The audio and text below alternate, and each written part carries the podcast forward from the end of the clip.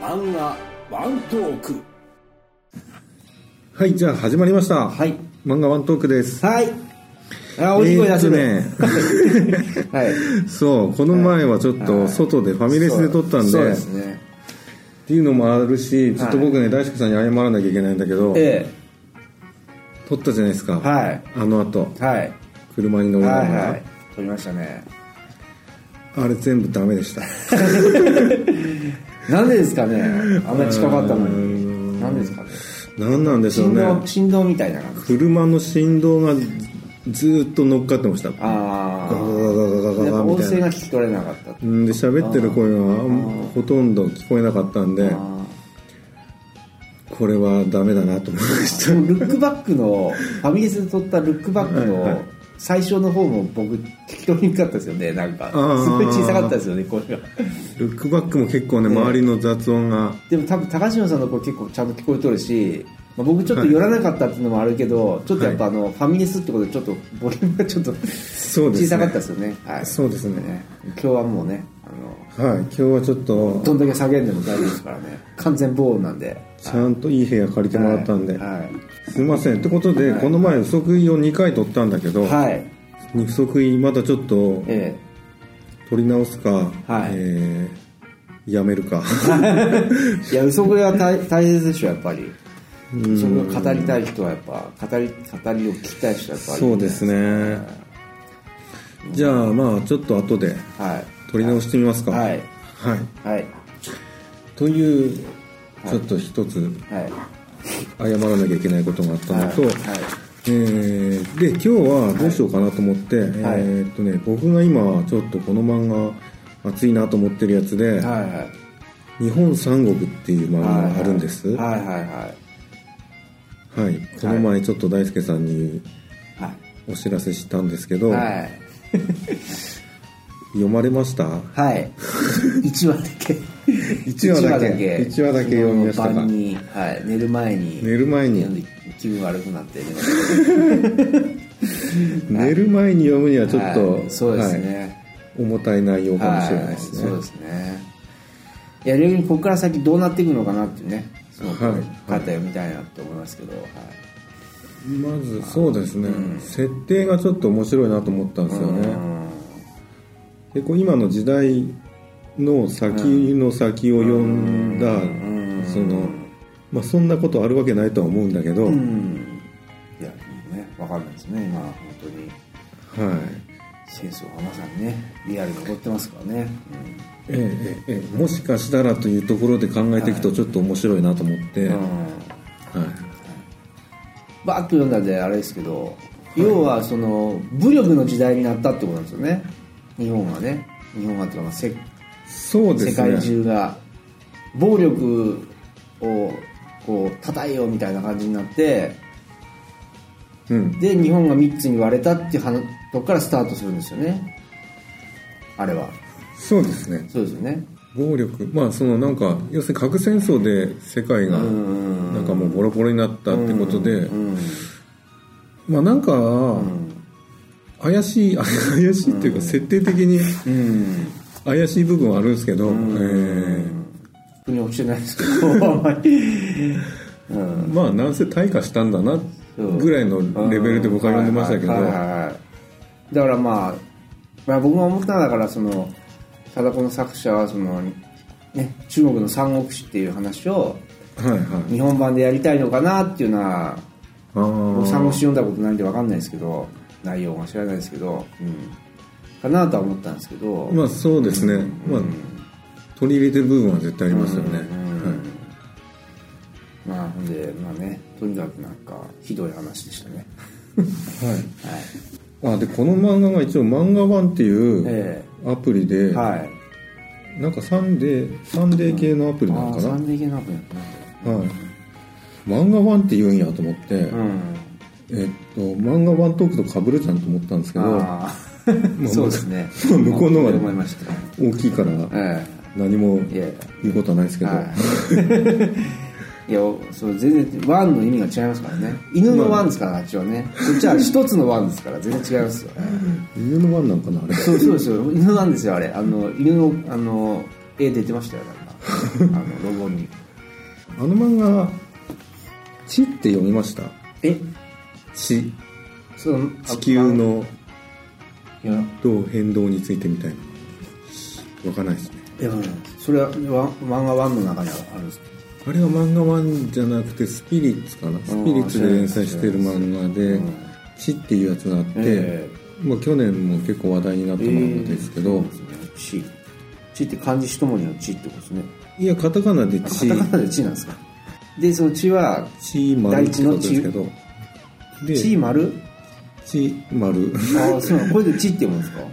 丸は要するにあ下の？はい下終わりの丸って意味で、あの漫画にちょっと似てるなというか、うん。なんか、うん。えっ、と、なんかそのダイナミックな感じ、歴史的なもんうん感じの描き方とかが似てるような感じがしたんですよ。へまあ多分あの主人公、僕、今8話まであるんかな ?8 話まで出てて、うん。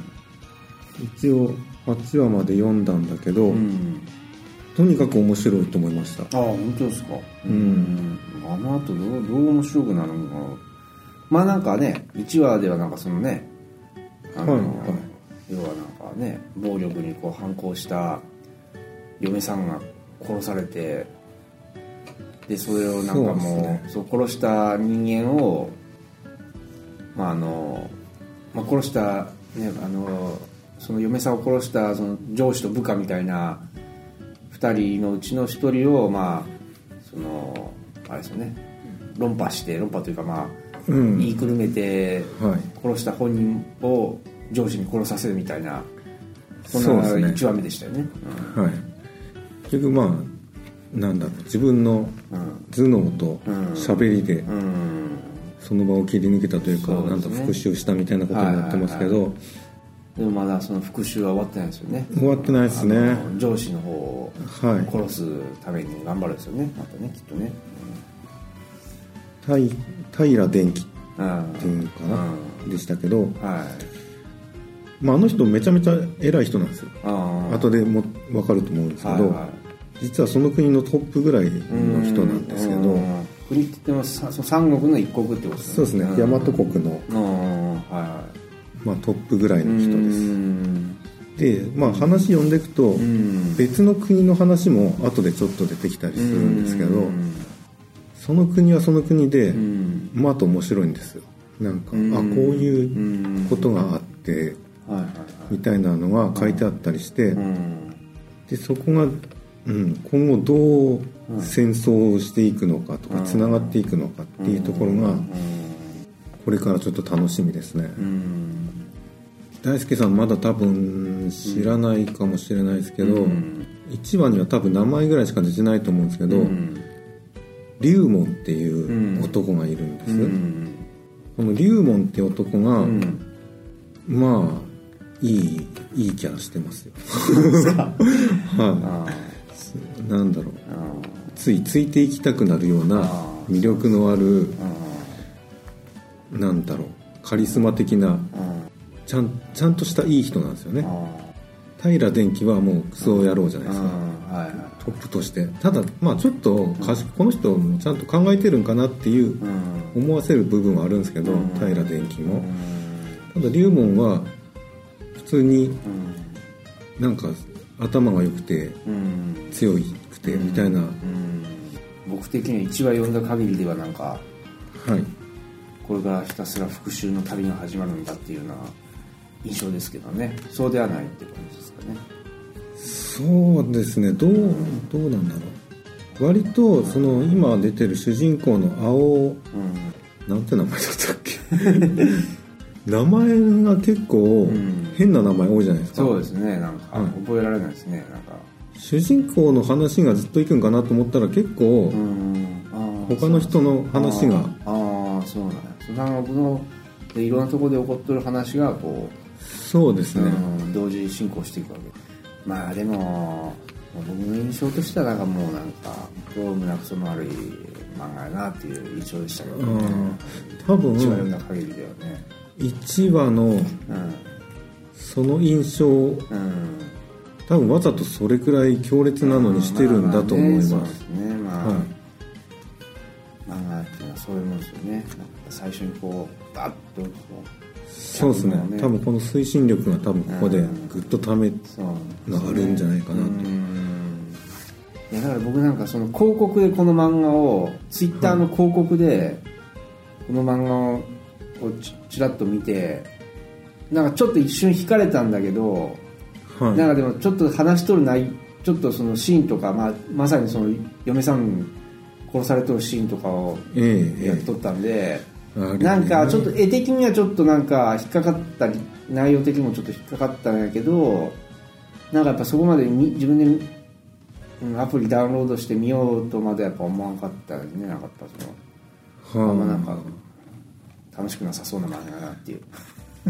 そうですね。でもいや僕もあれなんですね。結構うん、うんただの復讐漫画ではないって感じですね。ね。復讐なのかな？結局のとここの主人公のうん。三隅青んっていう人が結局多分統一するんでしょう、うーん。そうもうここであそうなんや。統一するから、うんそこまではなんか読めるじゃないですか。いや 1話からは。そうですね。まあでも。まあでもそうじゃないと多分、うんそうですね。きっとそうなのかな。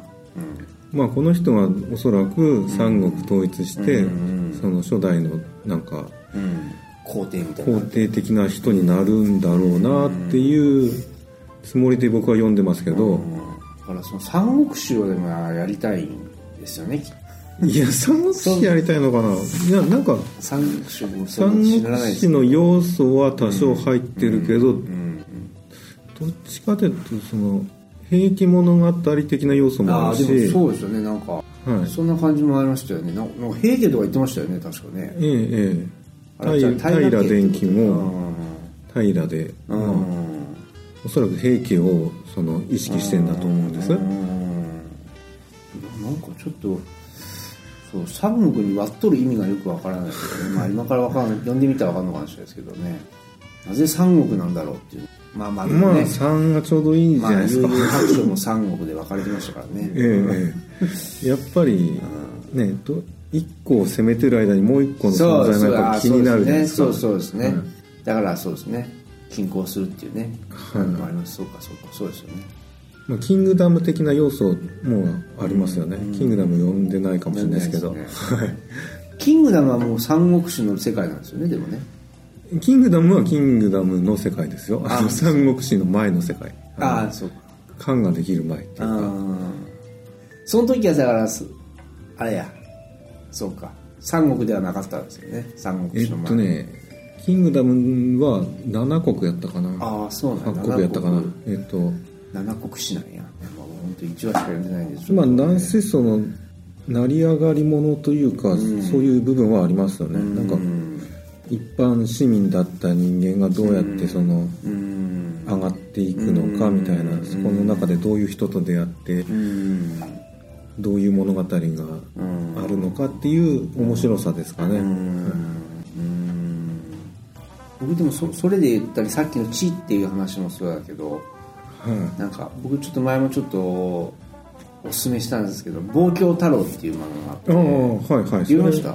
読んでないです。読んでないけどそれも話題になってますよねあ本当ですか？うん。最近うんあ本当にあぜひぜひ読んでください。これもちょっとなんか結構似ててはいはい。これはなんかあのげ現代から始まって現代というかちょっと未来から始まってあのーなんだろう人類がこう死滅しそうになった富裕層の主人公がいて家族と最初どうやったかななんかとにかくあの冷凍カプセルみたいに入るんですよ多分。なんか何かしらの理由で。人類がなんか滅亡しそうなのかな。